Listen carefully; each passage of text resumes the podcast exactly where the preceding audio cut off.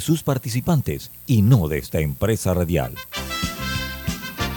Son las 7.30 de la mañana, hora de un buen café y hora de Infoanálisis, el programa de información y análisis más profundo de Panamá. Infoanálisis con Guillermo Antonio Adames, Rubén Darío Murgas, Camila Adames Arias y Milton Enríquez. Infoanálisis por los 107.3 de Omega Estéreo.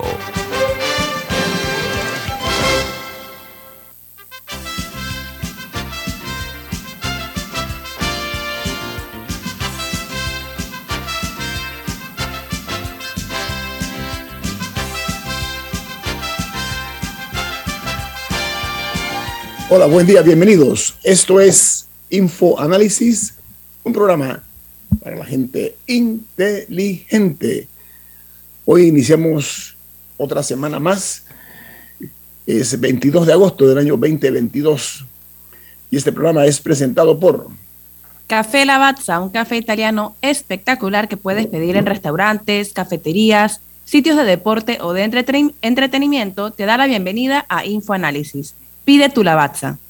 Bueno, amigos, recuerden que Infoanálisis se ve en vivo, en directo, por Facebook Live. Pueden eh, sintonizar en video, tanto en sus teléfonos móviles o celulares, como también en sus eh, monitores, que son las tabletas y las computadoras. Eh, de igual manera, en la app de Omega Stereo, que está disponible tanto en Play Store como App Store, y en el canal 856, canal de cable onda, también está la señal de Omega Stereo ahí a su entera disposición en sus televisores. Y en la app también Tuning Radio, TuneIn Radio. Bueno, como de costumbre, en este programa vamos a iniciar con las noticias que hacen la primera plana en los diarios más influyentes del mundo, los diarios eh, más importantes por, por, el, por el mundo. Iniciamos en el New York Times. Su principal titular es atacado con bomba, ataque con bomba descarado cerca de Moscú, pone nerviosos a los rusos. Dice que Rusia abrió una investigación después de que un coche bomba eh, cerca de Moscú matara a la hija de un eh, importante ultranacionalista que ha sido partidario de la invasión a Ucrania y además amigo personal del presidente Vladimir Putin. Ucrania ha rechazado cualquier tipo de insinuación que se den sobre su participación en este ataque eh, y añade que eh, lo que está ocurriendo es que ha traído inquietudes en la capital rusa. Mientras el Washington Post, su principal noticia, dice 2024 se encuentra, con el 2022. Está Mike Pence y otros que están buscando aliados las elecciones intermedias en los Estados Unidos. En todo el país, los posibles candidatos a la presidencia de 2024 se están dispersando y aumentando su participación en las elecciones intermedias impulsados por eh, la candidatura republicanas que eh, se están presentando a medida que avanza el tiempo. Y el Wall Street Journal, su principal noticia es que más acciones están participando en el repunte del rebote. Dice que una amplia mayoría eh, ha participado en la reciente eh, fórmula de repunte del mercado, típicamente una señal alentadora de la durabilidad de un repunte, pero pocos inversionistas están dispuestos a decir que el mercado ha tocado fondo. Hay muchas incertidumbres. Detrás, en Venezuela, la esperanza de abrir la frontera entre Colombia y Venezuela eh, ha entusiasmado a los empresarios y a los gremios de ambos países. El segundo encuentro eh, emprendido entre ambas partes con eh, dos ministros del presidente Petro a bordo encamina el restablecimiento de relaciones sin plazos concretos. Y en México, un juez ordena prisión preventiva justificada contra el ex procurador general de la República en el gobierno de Enrique Peña Nieto. A este hombre se le vincula por el eh, proceso, eh, por su presunta responsabilidad en los delitos de la desaparición eh, forzada, obstrucción de la justicia, en la procuración de justicia, también torturas. Estamos hablando en el caso Ayotzinapa, en el que murieron 43 estudiantes de una escuela normal en México. Él fue el que manejó la información y se ha descubierto que fue negligente y que hizo exprofeso para que no se conociera la verdad. Este ex procurador, un hombre muy poderoso en el gobierno de Peña Nieto, bueno, fue a la cárcel ayer. Está alojado en la cárcel. Mientras en eh, Rusia, una explosión en el automóvil de la hija de un aliado de Vladimir Putin se dio eh, ayer. Ella se llama o se llamaba Alexandra Dugin. Dice que eh, era una mujer de 29 años de edad. Ella conducía el automóvil de su padre desde un festival donde estaban ambos asistiendo cuando eh, ocurrió la explosión. Se cree que su padre era el objetivo del ataque o tal vez el ataque contra los dos. En Argentina, los eh, fiscales eh, pedirán una condena para la señora Cristina Fernández, viuda de Kirchner, vicepresidente de la República, y se le denomina jefa de una asociación ilícita por corrupción en la obra pública en el juicio eh, de viabilidad, de vialidad, perdón, así, de vial, ¿no? De calles y carreteras. Dice que dos cristianistas encabezan una campaña para rechazar el fallo contra Cristina y denunciaron lo que ellos llaman persecución judicial. Es el argumento que usan los corruptos generalmente los abogados de los corruptos ya en toda América Latina. En eh, Cuba confirman el primer caso de viruela del mono en un turista italiano. Dice que el hombre está en estado crítico con peligro para su vida. Mientras en Colombia eh, lo que llaman la paz social y total en una mesa redonda para acabar con el conflicto armado está en marcha.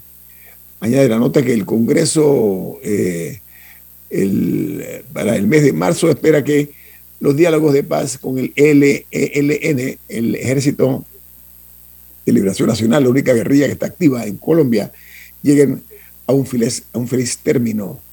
Mientras en Costa Rica el presidente Rodrigo Chávez eh, va por lo que llaman el cobro de impuesto con renta global y eh, confirma que impulsará un proyecto de ley en la Asamblea Nacional Legislativa para implementar ese modelo de cálculo. Sin embargo, aún se desconocen realmente cuál es el alcance de la propuesta, pues no ha sido todavía llevada al Poder Ejecutivo. Mientras en Perú crece la inseguridad ciudadana en los distritos de Lima. En estos puntos se cometen 2.350 delitos al día y 100 delitos por hora.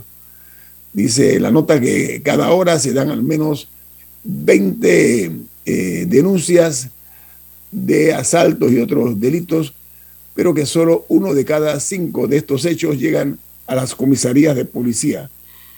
Palabras palabras menos, hay una deficiente seguridad ciudadana en Lima, que es la capital de Perú. En República Dominicana, confirman el séptimo caso de viruela del mono en el país. Ayer domingo se detectaron un total de dos nuevos casos en hombres de 35 y 60 años de edad. Eh, fueron los dos últimos casos ayer en las últimas 24 horas. Mientras en, eh, en Chile el presidente Boris está frente a un eventual triunfo del rechazo, ha declarado que el pueblo de Chile ya tomó una decisión y que repetir el plebiscito de entrada me parecería redundante. Dice que si gana el rechazo, eh, eh, hay que, eh, que debe respetarse la voluntad expresada en las urnas en el pasado mes de octubre de 2020. Mientras en Japón se ha anunciado en los medios oficiales que el primer ministro japonés Fumio Kishida da positivo de la COVID-19 y se encuentra dentro de su residencia. El primer ministro japonés es un hombre de 65 años de edad y ha sido pues otra de las víctimas de la COVID-19, que no cesa eh, en su actividad en las sociedades del mundo. No sé si Camila o Alessandra tienen alguna información internacional que quieran agregar.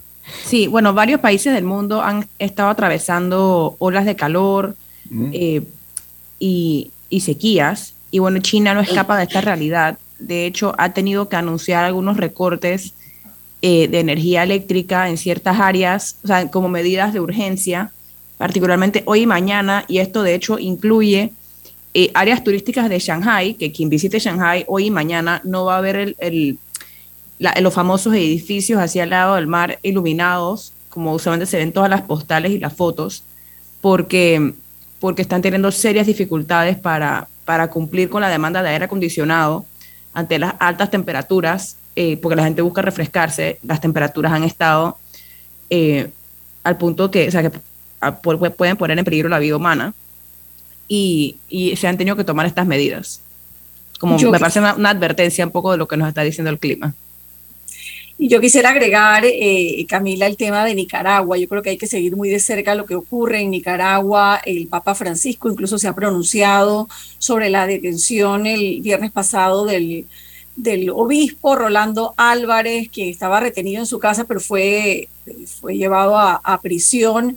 Eh, es una situación muy delicada la que se está enfrentando y hay pronunciamientos internacionales sobre la grave situación que se vive en Nicaragua. Es sabido eh, la crisis política que se vive por la dictadura, porque no se puede llamar de otra forma, de Daniel Ortega, y ahora eh, hasta las voces del Papa Francisco se están pronunciando el otro obispo eh, de Nicaragua que está exiliado también ha dicho que, que ya no es momento para negociar, que hay que exigir la libertad de los presos políticos, eh, que son muchos y sabemos que en condiciones además eh, en donde se están violando abiertamente sus derechos humanos. Yo creo que Panamá tiene que pronunciarse sobre la situación que se está viviendo en Nicaragua, que es sumamente delicada. Mira que además el gobierno de Daniel Ortega sabe que lo integra él con su esposa, eh, el problema radica en que se ha ido eh, radicalizando cada vez más, eh, primero contra la clase política que le adversa, contra los medios de comunicación, muy duras las medidas que ha tomado, ha cerrado medios, ha clausurado radio, emisoras, etcétera, periódicos, pero también ha tomado como estrategia ahora silenciar a la Iglesia Católica, que durante sus durante su gobierno había estado un poco tranquila. Bueno, ya se acabó las medidas que ha tomado contra los eh, representantes de esta eh, importante religión en Nicaragua. Llega ya a situaciones impensadas. Hay que ver ahora con qué otra estrategia va el señor presidente de Nicaragua. Lo cierto es que estoy de acuerdo contigo, Alessandra, para de pronunciarse. Casi todas las naciones lo están haciendo. No podemos nosotros seguir eh, aislados de esa impunidad rampante con la que Ortega maneja Nicaragua, el presidente Ortega maneja Nicaragua como si fuese de su propiedad, esa tierra de Sandino. Así que eh, la dejamos aquí por el momento. Vamos al corte comercial. Esto es Info Análisis, un programa para la gente inteligente. Omega Stereo tiene una nueva app. Descárgala en Play Store y App Store totalmente gratis. Escucha Omega Stereo las 24 horas donde estés con nuestra aplicación totalmente nueva.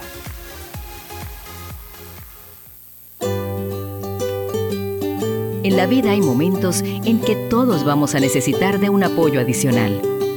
Para cualquier situación, hay formas de hacer más cómodo y placentero nuestro diario vivir. Sea cual sea su necesidad, en Hogar y Salud los apoyamos haciéndole la vida más fácil, porque contamos con la experiencia necesaria para recomendarle lo que usted necesite. Recuerde, Hogar y Salud les hace la vida más fácil. Atención, amigos de Veraguas, ya abrimos nuestra nueva sucursal en Boulevard Santiago. Estamos abiertos en todas nuestras sucursales del país y le hacemos su entrega de forma gratuita en Panamá Centro. Para mayor información, puede consultar en Instagram y Facebook. Ya viene InfoAnálisis, el programa para gente inteligente como usted.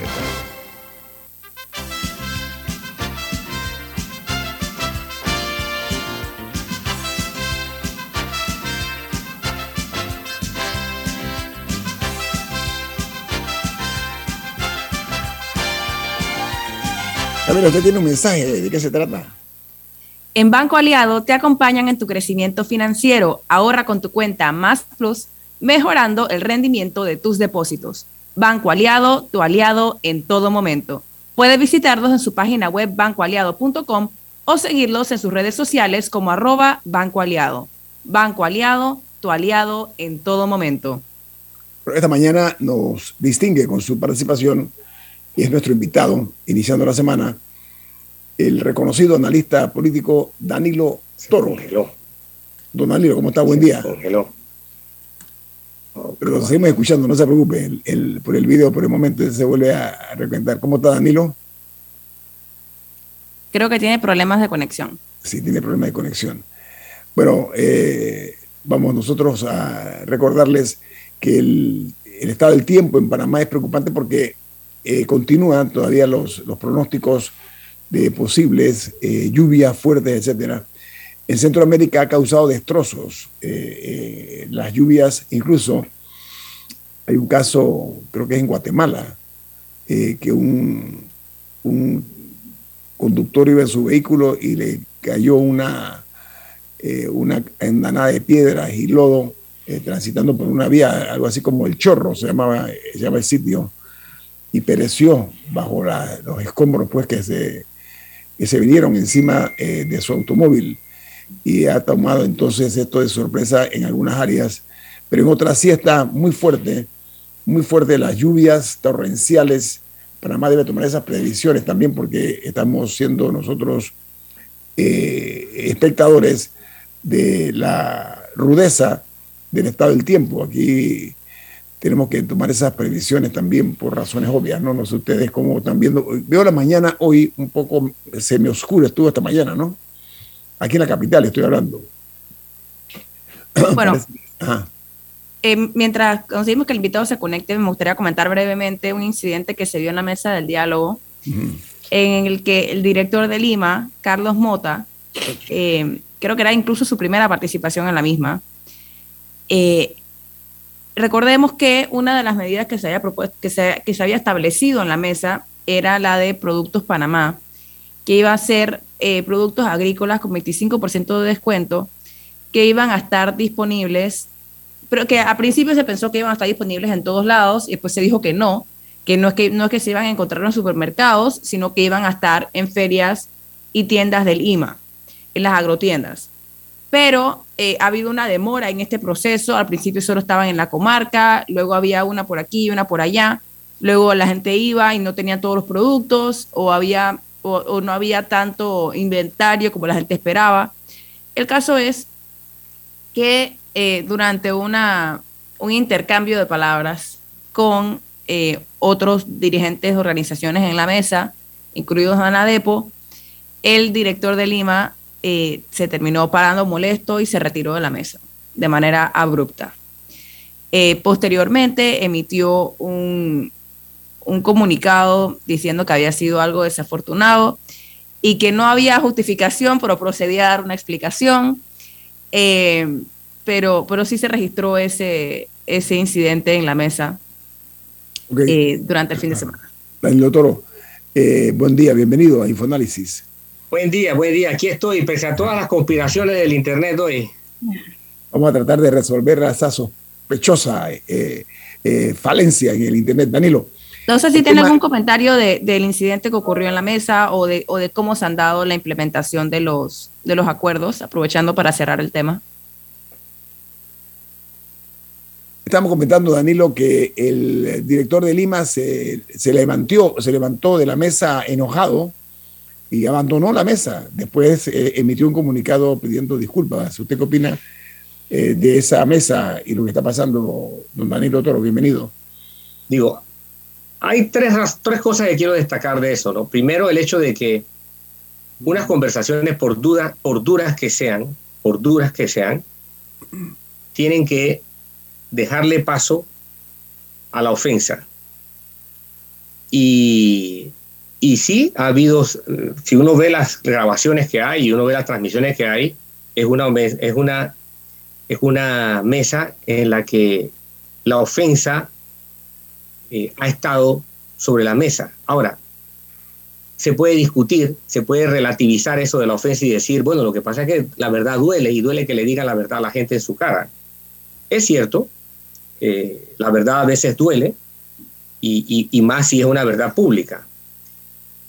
Pero allí es donde el papel del facilitador eh, cobra relevancia. El facilitador debe, debe bajar los ímpetus debe tener la capacidad de llevar a las partes a un lenguaje que permita la comunicación, es decir, emisión, retorno, emisión, retorno, y se van, se van realimentando. Y eso me preocupa porque al retirarse la iglesia del papel de facilitador, el diálogo, que de por sí tiene una, está incompleto, tiene una falencia, tiene un mal congénito, ahora va a tener un mal agudo. Ok, Danilo, no únicamente lo que hemos visto con estos funcionarios, también eh, ayer los indígenas del oriente chiricano, estamos hablando de la comarca Nove Buglé, eh, impusieron un plazo de 72 horas al gobierno para que cumpla con la regulación del precio de los alimentos y sobre todo su regulación. Según los indígenas, no se está cumpliendo con esos acuerdos. Entonces hay un problema también en cuanto a comunicación o que no se ha eh, logrado eh, cumplir con este, este acuerdo que nos ha costado mucho. ¿ah? Eh, entonces, no sé, han comenzado a surgir como un rostro que está afectado por, por algún tipo de, de situaciones que son inesperadas para todos, porque realmente si se ha firmado algo, si se ha acordado, si se ha materializado algo, si se ha llegado eh, acuerdos de manera pública, hombre, hay que cumplirlos. Eh, diga, Alessandra. Lo que pasa es que yo lo que, lo que percibí ayer de la, de la respuesta y del momento del director de Lima fue un, fue un tono como de frustración en determinado momento. Y yo, me, sorprendió eh, lo que decía Camila hace un rato, que tal vez es una de las primeras veces que lo vemos a él sentado en la mesa en acción cuando es un tema que evidentemente le compete. Entonces, yo, a mí no me termina de quedar claro hasta qué punto en esa mesa, por la presión, por las protestas, por, se, se forzó a llegar a, una solución o a un acuerdo en blanco y negro que difícilmente se podía cumplir o difícilmente Lima podía cumplir. Entonces, yo creo que ahí es donde, donde nace eh, la raíz del problema y si bien es cierto luego él se él ofrece disculpas ante la situación porque se exaltó etcétera pues no queda claro si va a poder cumplir o no y no sé si es que él no puede cumplir y en ese caso entonces debe renunciar o si definitivamente el sistema está hecho para que no funcione y eso no me termina de quedar claro es lo mismo que con el tema de los medicamentos que se llega a un acuerdo se pone en blanco y negro una serie de temas y después resulta que el modelo económico no estaba preparado para eh, imponer ese acuerdo. Entonces, ¿hasta qué punto se están improvisando soluciones y, en vez de solucionar el problema, estás agravando la situación? Mira, aquí se requiere mucha inteligencia emocional, por una parte. Por la otra, eh, en una negociación entra un factor también que es el de la provocación. Se provoca al que está al frente para no permitirle pensar adecuadamente. Danilo, esa es una estrategia que se conoce en, en las negociaciones, ¿no? Sí, es cierto, es, cierto lo que tú dices, pero no sé si llegó, si llegué a completar mi, mi, idea, porque el internet está, Se cortó un poquito. El, sí. el, internet está fatal. Ah. Entonces, yo lo que decía es que el diálogo nace con una falencia, tiene un mal congénito y que por estar incompleto se toman decisiones que no están comprobadas o que no tienen una viabilidad real. Entonces, esto, aunado el hecho de que el, facilitador dice, yo llego hasta aquí, y ojo, esa es una señal terrible, terriblemente clara y contundente, por más que esté de observador, ¿no? Eh, yo tengo una expresión para entender cuál es el papel de un observador y un facilitador. Ningún observador en un partido mete un gol o evita meterlo, a menos que haga trampa. Y entonces el partido se acaba. Así es que lo que ocurrió es el preámbulo de lo que será el diálogo en lo sucesivo. No le veo futuro a este diálogo ni desde el punto de vista de la realidad socioeconómica, ni desde el punto de vista de la realidad política. Danilo, permiso, Danilo, permiso. Danilo, pero el problema es el siguiente. Hemos pasado por amargas situaciones que han impactado duramente a nuestro país. Si el diálogo este no prospera, si no se materializan lo acordado, aquí el tema es una cuestión de palabra, Danilo, y también de lo firmado. Hay que respetar los acuerdos, porque de lo contrario, el resultado que se va a esperar de los que están del otro lado, estoy hablando de los grupos, puede ser incluso eh, eh, de un enojo todavía superior al anterior que se pueda manifestar con medidas que son las que yo me temo, Danilo. No sé si usted la está previendo. En todos los países donde ha pasado algo como esto, los diálogos condujeron a muy poco o a nada. Los procesos de estallido social condujeron ciertamente a un diálogo, pero el diálogo siempre se quedó corto con respecto a las expectativas. ¿Qué ha ocurrido en los otros países? Han ocurrido dos cosas importantes. O bien se le cortó la posibilidad de estabilidad política al modelo imperante, caso Chile, por ejemplo, caso Bolivia, por ejemplo, eh, ni hablar de Perú, o bien las circunstancias llevaron a una situación electoral que permitió un replanteamiento de las cosas. Caso Costa Rica, caso Colombia. Panamá va más a... Oye, nuevamente el internet se cortó. Qué lástima este análisis tan bueno que está haciendo Danilo Toro. Eh, eh, esperemos que se resuelva el problema en el área de él. Tiene problemas con su con el internet. Danilo, ¿nos está, escuchando? No, no, creo que no. Pero, pero interesante, interesante el planteamiento de, Danilo y ojalá podamos reconectarlo para que pueda concluir la idea. Y ahí lo que, lo que me, venía a la cabeza cuando lo escuchaba es, es que este diálogo en teoría empezó antes, porque el pacto bicentenario supuestamente se anticipaba a, evitar una crisis. ¿Y en qué mm. quedó eso? Nos gastamos un montón de dinero en, en unas mesas y en mucho tiempo de trabajo eh, no, hay una convocatoria nacional a que todo el país enviara sus propuestas, se agruparon en, en, diferentes categorías, se tenía donde salió el tema del medical, de los medicamentos y salió el tema del costo de la vida, o sea, no es que estos problemas surgieron de la nada, ¿no? No, además de lo grave de esto, radica en que se sientan una de las partes engañadas. Miren, o sea, las reacciones en un momento determinado de alguien que se siente eh, como dicen aquí eh, coloquialmente, que los vacilaron, ¿no? Usted sabe el término ese, ¿no? Oye, nos vacilaron. Eso en un terreno, un territorio tan minado como el de estas, esta mesa, que ha recibido más críticas que, que, reconocimientos. ¿ah? Ojo, a la hora del balance de la contabilidad, es más la parte negativa que ha generado esta mesa eh, en cuanto a resultados, estoy hablando, que las satisfacciones que debe dar. Vamos al corte comercial. Esto es Info Análisis, un programa para la gente inteligente.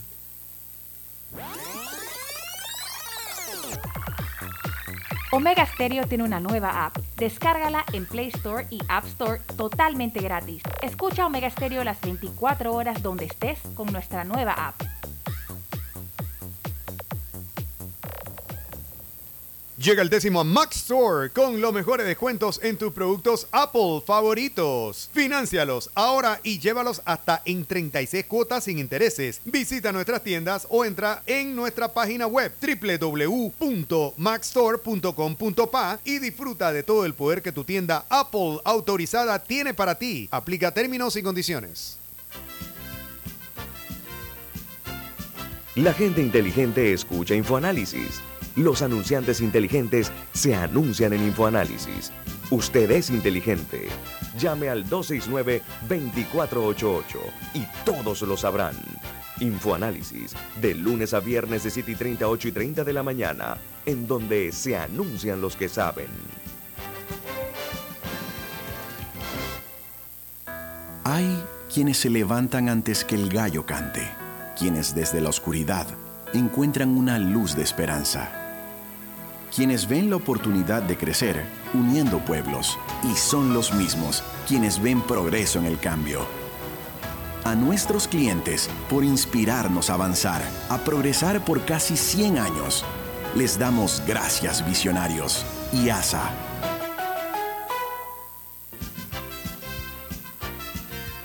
Ya viene InfoAnálisis, el programa para gente inteligente como usted.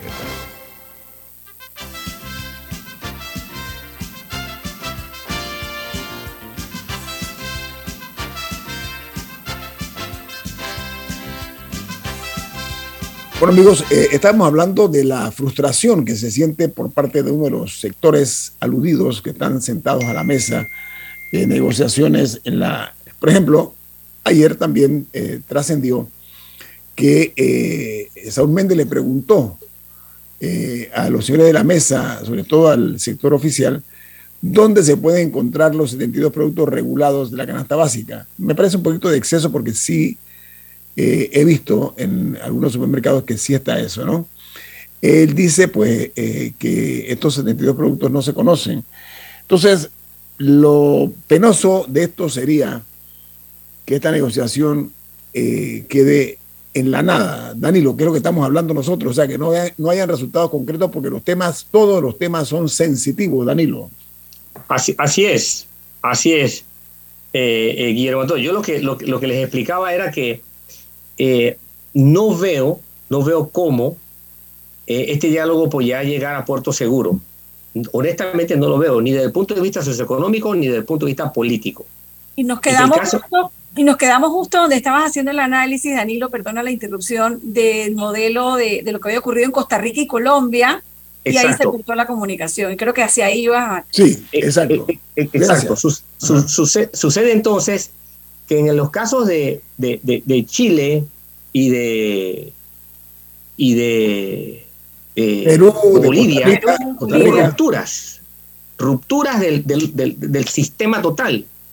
Y la cosa se calmó cuando, el, cuando la, la presión que fue escalando de exigencia, primero que cambiara gabinete, después que se fuera el presidente, después no, ya te estamos mandando la, ya eh, la dirección que solicitaste. Eh, así que esperamos que se eh, reintegre nuevamente Danilo.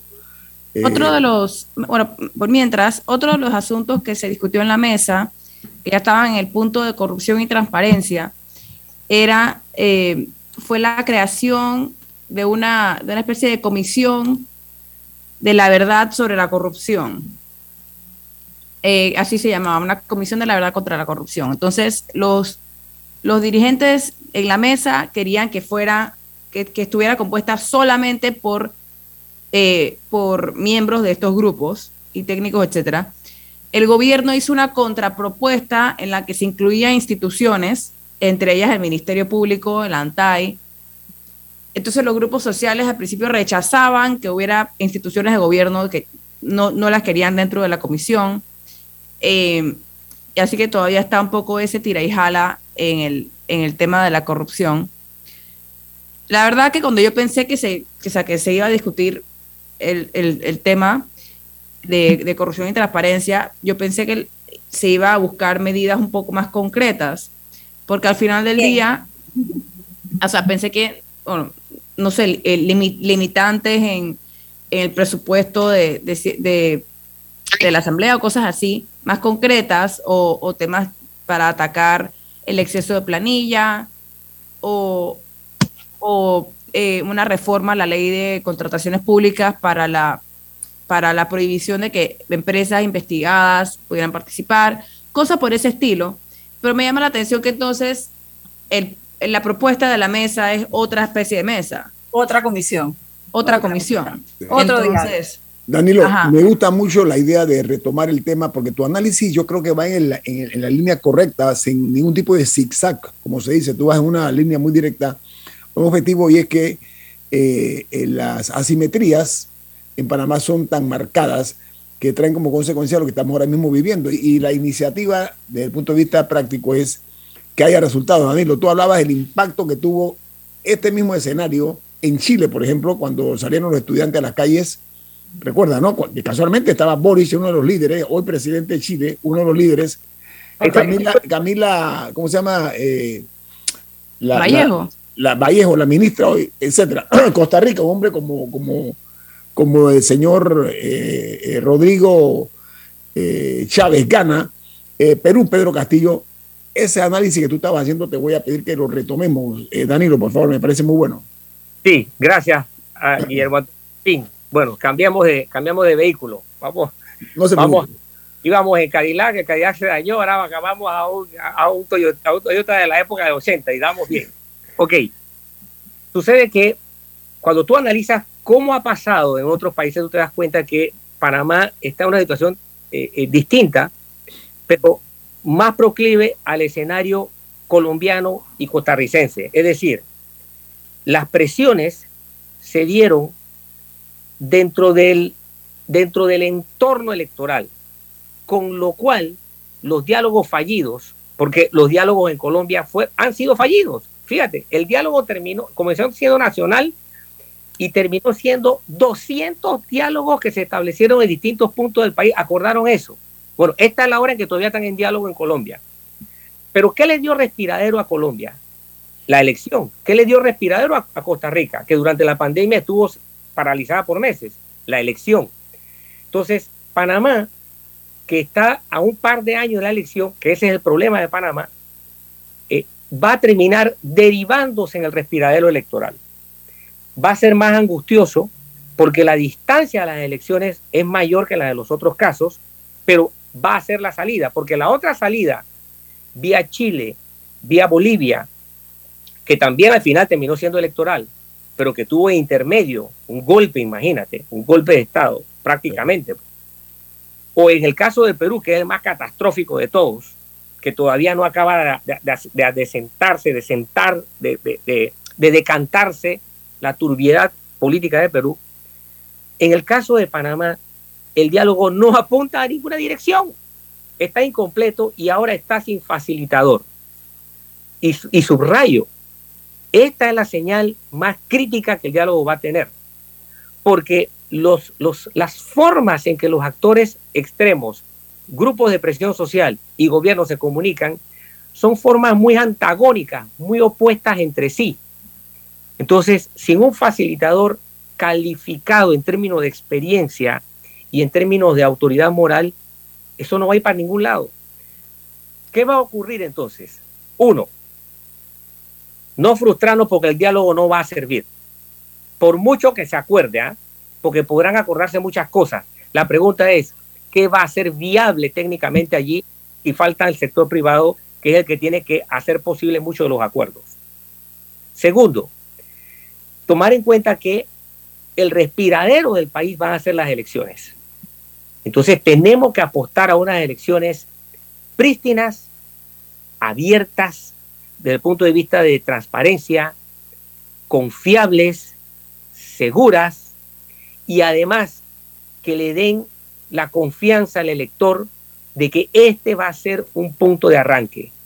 Eso no exime al actual gobierno de responsabilidades, al contrario, el gobierno tendrá que pelear, como lo ha hecho hasta ahora durante los últimos 33 mm. días, por su sobrevivencia día a día, pero poniendo la mira, poniendo la mira en los proyectos de eso que yo llamo de denominador común, que han salido en el diálogo y que tendrán que tener políticas públicas duraderas.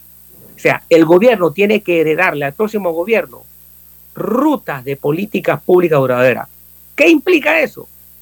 Que el gobierno tiene que abrirse a distintos actores. Ya no puede ser un gobierno ensimismado en un solo sector político si se le va a cortar el oxígeno. Si no lo entiende, lo va a ver entonces sobre su cadáver político.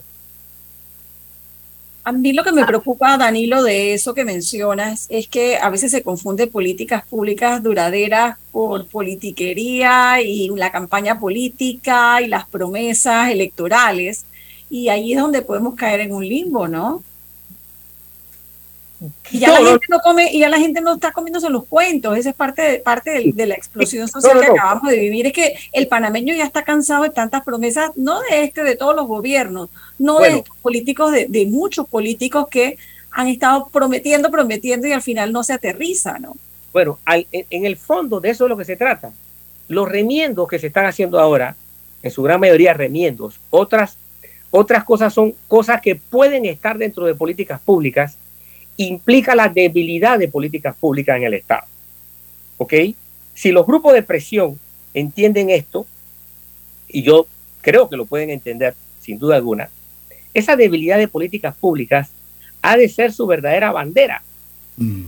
Esto no es rebajar los precios de algo. Mm. Cómo hacer que la población pueda adquirir las cosas que necesita. Bien, ¿ok? Tú no puedes obligar a un, a un establecimiento a que venda un producto. No lo puedes hacer, ni desde el punto de vista eh, eh, político, ni desde el punto de vista jurídico, ni desde el punto de vista económico. No es hasta peligroso ese principio, ¿no? Eh, además es que es absurdo. Eso es absurdo, eso es un disparate. Tú no lo puedes obligar a vender algo, por lo menos en el contexto de una democracia. Lo puedes hacer en un país como Nicaragua, que es una catástrofe, pero, pero en el contexto de una democracia no lo puedes hacer. Pero lo que tú sí puedes hacer es una política pública enfocada a que los sectores menos favorecidos puedan tener acceso a educación, acceso a salud, acceso a eh, alimentos, acceso a la movilidad, acceso a una vida eh, más estable, con menos... Ese es el fondo del asunto. Danilo, aquí hay varios riesgos, Danilo. Y es que eh, la, la desigualdad es el factor imperante en esto, la desigualdad que hay en este país. Hay una, como dije, unas asimetrías terribles.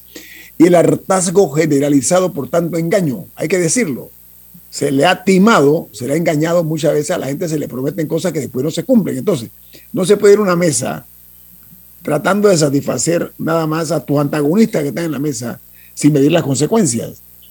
Recuerdo aquel caso cuando el vicepresidente anunció con bombos y platillos que ya estaba toda, se había cerrado todo y resulta ser que el líder este de los educadores dice permiso, pero tengo yo tengo que ir a a llevar esta información para que me lo apruebe mi junta directiva. ¿Usted no se acuerda de eso? Bueno, pero él también fui responsable en firmar algo de lo que no, o sea, tenía que haber dicho regreso a las 5 de la mañana y entonces veo si firmo o no firmo. Pero... Entonces, hay que tener ese cuidado porque estamos hablando de la estabilidad del país, eh, con un gobierno que ya está casi que en el atardecer de su administración, Danilo. Está en el ocaso ya casi de, estamos entrando ya a un año prepolítico, un año en el cual se va a perder mucho tiempo en temas políticos y la política es un escenario en el cual cualquier jugador puede complicar el, partido. No sé si me explico. Entonces, no podemos seguir jugando con el eh, humor social, es la palabra. Yo voy a pedirle a Danilo unos minutos más de regreso porque eh, apreciaré mucho y me amplíe usted, Danilo,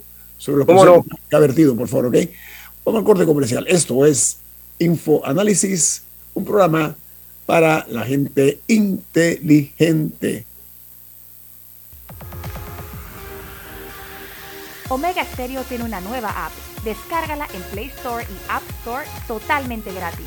Escucha Omega Stereo las 24 horas donde estés con nuestra aplicación totalmente nueva.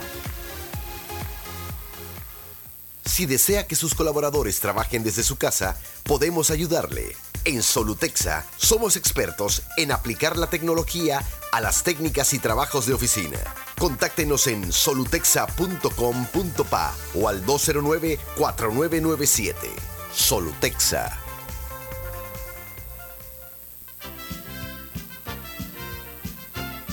La gente inteligente escucha InfoAnálisis. Los anunciantes inteligentes se anuncian en InfoAnálisis. Usted es inteligente. Llame al 269-2488 y todos lo sabrán. Infoanálisis, de lunes a viernes de 7 y 30, 8 y 30 de la mañana, en donde se anuncian los que saben. En Claro sabemos el verdadero valor de estar conectado con tus personas favoritas. Ya sea tu familia o tus amigos, tenlos cerca con el plan familiar 3x2. Al portar tres líneas te damos una gratis por un año con ilimitada, minutos ilimitados a Claro y 900 minutos a otros operadores. Activa tu plan familiar hoy. Vívelo ahora. Claro. Promoción válida del 1 de junio al 30 de noviembre de 2022. Para más información ingresa a claro.com.pa.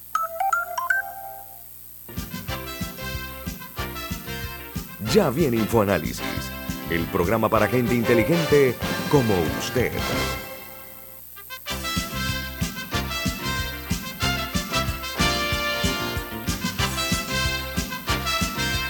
Sí, parodiando algunas, parodiando algunas opiniones, dicen una mesa de tres patas, una mesa que le falta una pata. Esos son los términos que mucha gente dice. ¿Por qué razón? Porque está ausente nada más y nada menos que la empresa privada, el principal generador de empleos, por una parte, y de riqueza en este país.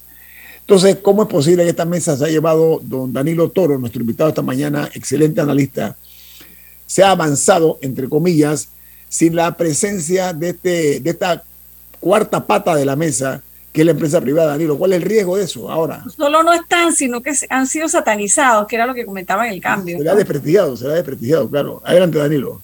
Bueno, es, el asunto de que, bueno, yo quiero, yo quiero jugar, yo quiero jugar un partido, ¿no? Yo quiero jugar una competencia. Ah, pero no quiero que esté ni el otro ni el otro equipo, porque yo quiero jugar esto nada más de con, quiero, quiero, quiero clasificar, pero jugar nada más que con estos otros. Entonces, los argumentos son argumentos que no se sostienen. ¿no? El argumento número uno es, bueno, pero es que el gobierno representa los intereses del sector privado. Eso no es cierto. Yo nunca había visto a la empresa privada tan distanciada del Estado, de las políticas públicas del Estado, en algunos aspectos, ¿ah? en otros sí. Por ejemplo, en el sector agropecuario sí me, sí me ha parecido que ha habido proximidad entre gobierno y sector productivo, sector privado, pero en otros hay un divorcio enorme, enorme. Y cuando digo que no lo había visto, me refiero a, los últimos lustros. ¿no? Y, en ese sentido, ha faltado voluntad de todas las partes, de todas. ¿Ok? La empresa privada empujando tardíamente, porque si la empresa privada no es autocrítica, no va a entender eh, cómo puede realmente participar del partido en el que tiene que estar. Entonces, la empresa privada tiene que reconocer un hecho, y es que eh, esto era, esta era una discusión que incluso pudo haber sido convocada por ella de un inicio. Porque la empresa privada tiene capacidad de poder medir, tantear, auscultar el, el, pulso socioeconómico. La empresa privada sabe cuando algo deja de venderse, sabe cuando la cosa está mal. Cuando tú conversas con los empresarios, ellos son los primeros que te dicen, oye, la cosa está mala, la cosa está mal. ¿Por qué? Porque el termómetro de la venta es el termómetro, es uno de los síntomas, es como la temperatura que te indica la fiebre. La venta de algo es, es eso, es el termómetro de una fiebre. No contar con la empresa privada es no contar con quien puede leer los síntomas de la manera más rápida y más precisa. ¿Ok? El que sufre es el enfermo, pero la empresa privada es vital aquí. Entonces, el no haber expuesto esos síntomas tuvo un costo, pero es absurdo mantener el aislamiento. Es absurdo mantener un diálogo incompleto. No va a llevar a cosas realistas. Va a llevar a buenas ideas ancladas en sueños y que no dejarán de ser sueños. Entonces hay que ser realista. Por eso es que yo creo que al final el tubo de respiración, el, el entubar a la nación panameña implicará apostar a unas elecciones que le den respiradero de punto de arranque a un nuevo gobierno.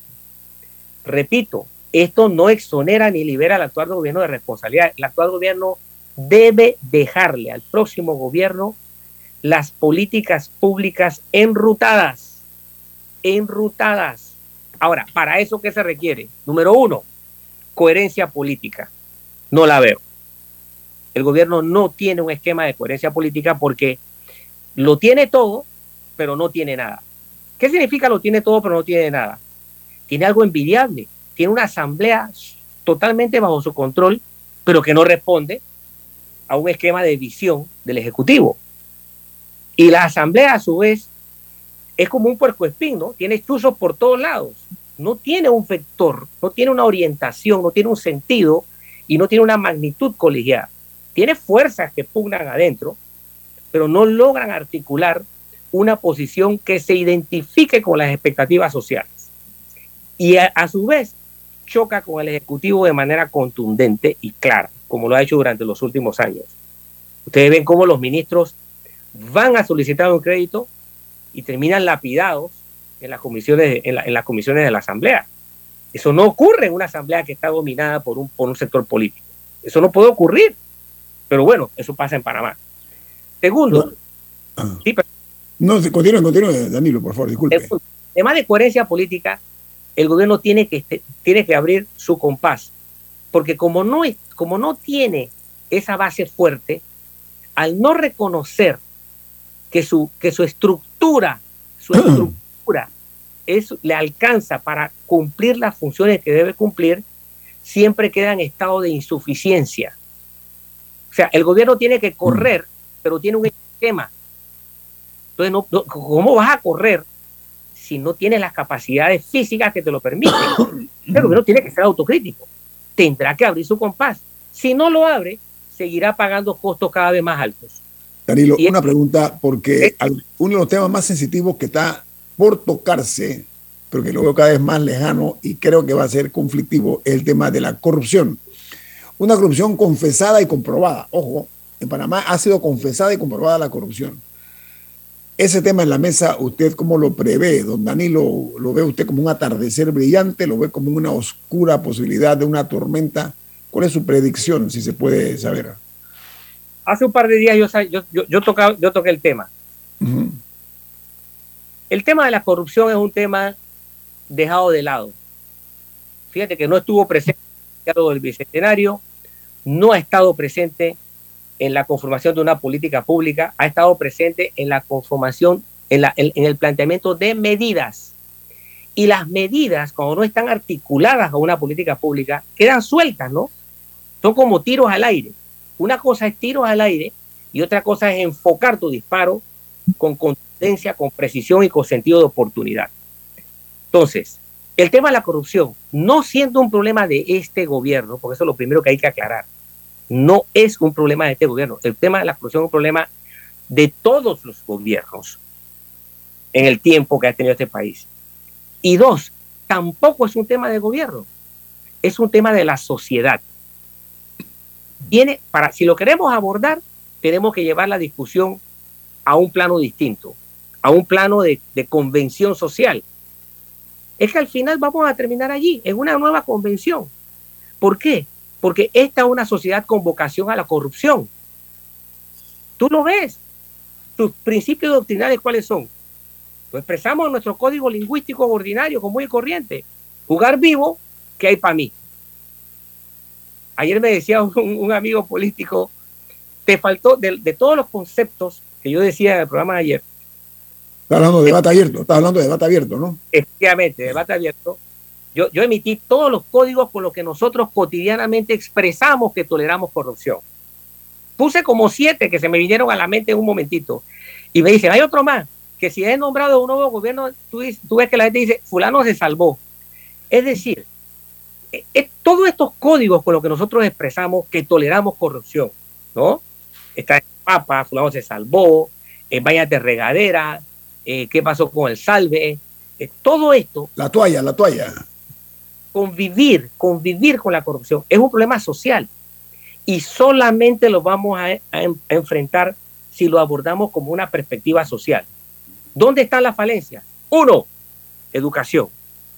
Nuestra educación es una catástrofe. Dos, nuestro esquema de valores sociales no están, están tergiversados, están retorcidos. Tres, no, no, es que por ser tres es menos importante, ¿no? Simplemente son ámbitos distintos con igual importancia. Tres, nuestro sistema de justicia no funciona.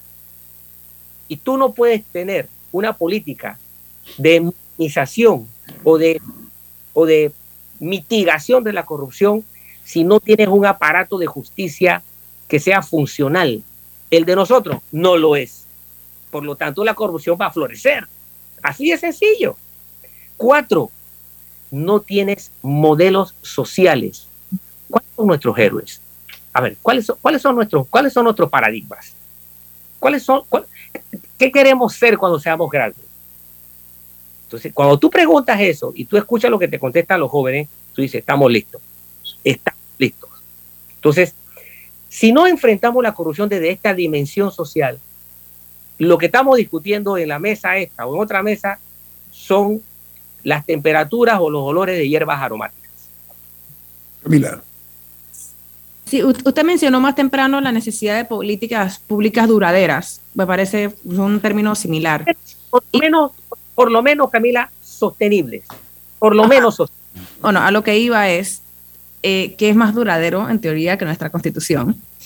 Eh, que al principio este gobierno fracasó un intento de, em, de hacerle cambios a la misma.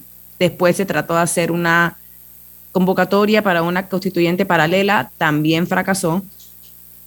El, eh, un tercer método, que es el que ha funcionado en democracia, es el de las dos asambleas. Inicialmente, cuando inició todo este tema de protesta, yo por un momento pensé que, bueno, quizás sería posible que bajo estas circunstancias sí se logre algo por este sentido. ¿Usted le ve algún indicio, leve posibilidad a que se logre hacer cambios a la Carta Magna en los próximos años o la, que tenemos es la que, en la que nos vamos a quedar? Dos minutos, Danilo, que se nos acaba el tiempo. Adelante. Yo creo que aquí se durmieron los grupos de presión. Era el momento y la circunstancia y no lo quiero. Se durmieron los grupos de presión eh, porque ese, esos son asuntos de fondo. Ahora, la discusión es ineludible.